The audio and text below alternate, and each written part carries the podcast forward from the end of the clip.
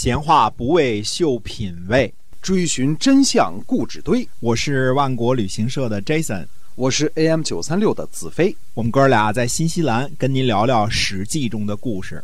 各位亲爱的听友们，大家好，欢迎您继续的收听我们《史记》中的故事啊。周一到周五天天呢都会更新啊。我们今天呢继续书接上文。公元前五百三十九年的七天秋天的七月啊。这个郑国的憨虎，也就是子皮呢，到晋国祝贺呢，晋国国君娶了新夫人。憨虎呢，同时向晋平公说呢，说楚国经常来责难郑国，为什么不去楚国朝贺新君啊？嗯，呃，毕义如果去了呢，又怕执事大臣告诉国君说呢，郑国有外心；如果不去呢，那又是不遵守在宋国签订的弭兵之盟的精神。无论进退都是罪过。寡君呢，让憨虎呢把情况呢跟您汇报一下。韩宣子呢，就让杨舌书相呢回答说：说如果贵国的国君呢对寡君有心，人在楚国呢又有什么害处呢？就是为了执行宋国的盟约而已。如果贵国国君呢心里想着这个宋国的盟约，那样呢寡君呢也不必担心罪过啦。如果贵国国君呢心里没有寡君，就算朝夕在一旁侍奉，那么寡君呢也会猜疑。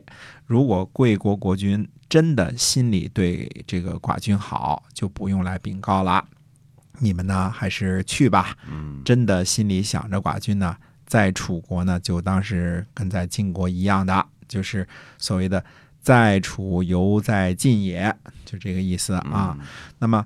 可见呢，想当初这个楚国提出来的这个诸侯交相见也的这个策略呀，对于弭兵之盟以后的各个国家之间的关系影响之深远啊。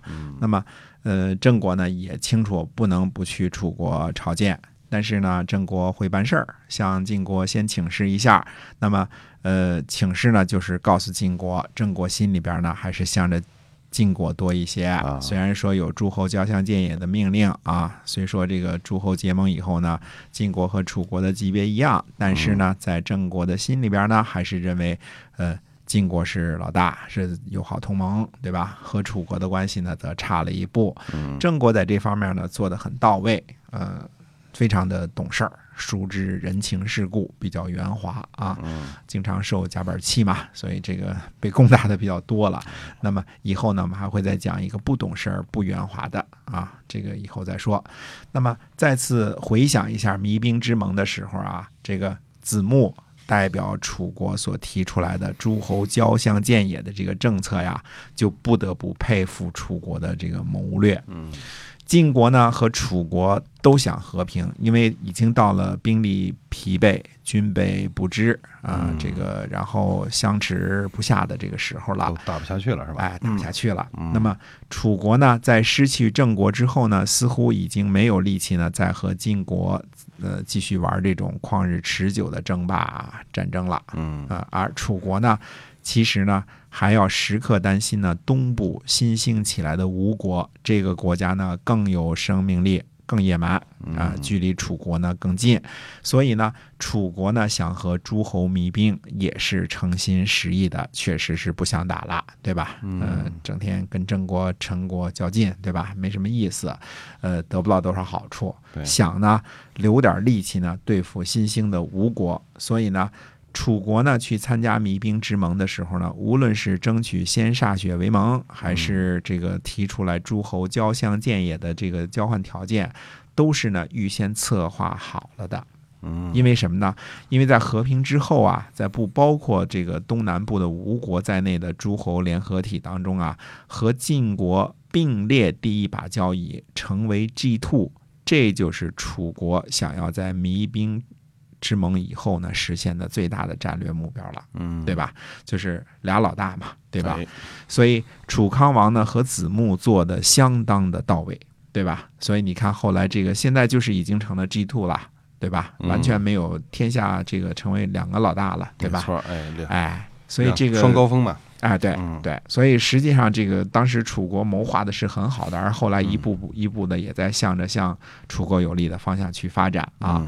那么这边呢，郑国呢派子皮来请示，晋国的张替呢却给子大叔游吉呢这个派去了一个使者，说自从先生离开以后啊，我就把先人留下来的房屋啊、破房子啊打扫干干净净，那么以为先生您会来呢，现在来的是子皮，让我十分失望。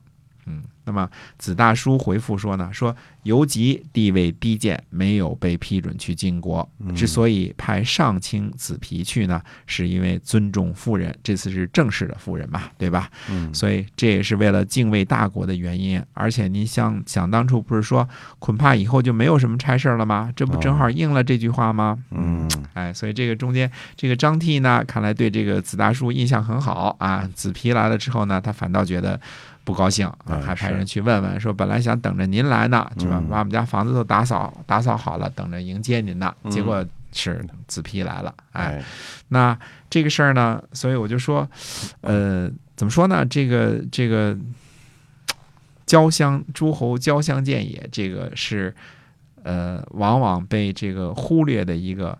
呃，在历史上很少有人提及这个话题。实际上，弭兵之盟以后呢，这是中原最主要的一个话题。嗯呃，往往讲历史的时候呢，就是呃，能够提一句弭兵之盟就不错了，对吧？提完了之后呢，一下就跳到这个呃吴王阖闾和这个越王勾践，那多有意思啊，是吧？嗯阴谋这个灭，国，对吧？嗯哎，复仇，对吧？这个卧薪尝胆，是吧？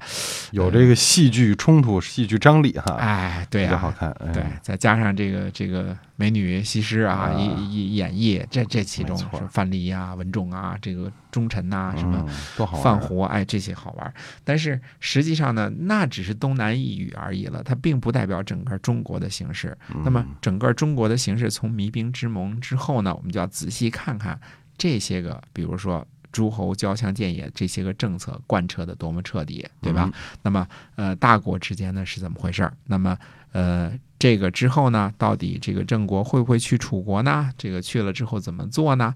那么，楚国这个楚灵王很牛的这个人，到底会有些什么动作呢？嗯那么以后再跟大家接着慢慢说。好，我们今天啊这个史记中的故事呢，就先跟您讲到这儿了，感谢您的收听，我们在下期再会。再会。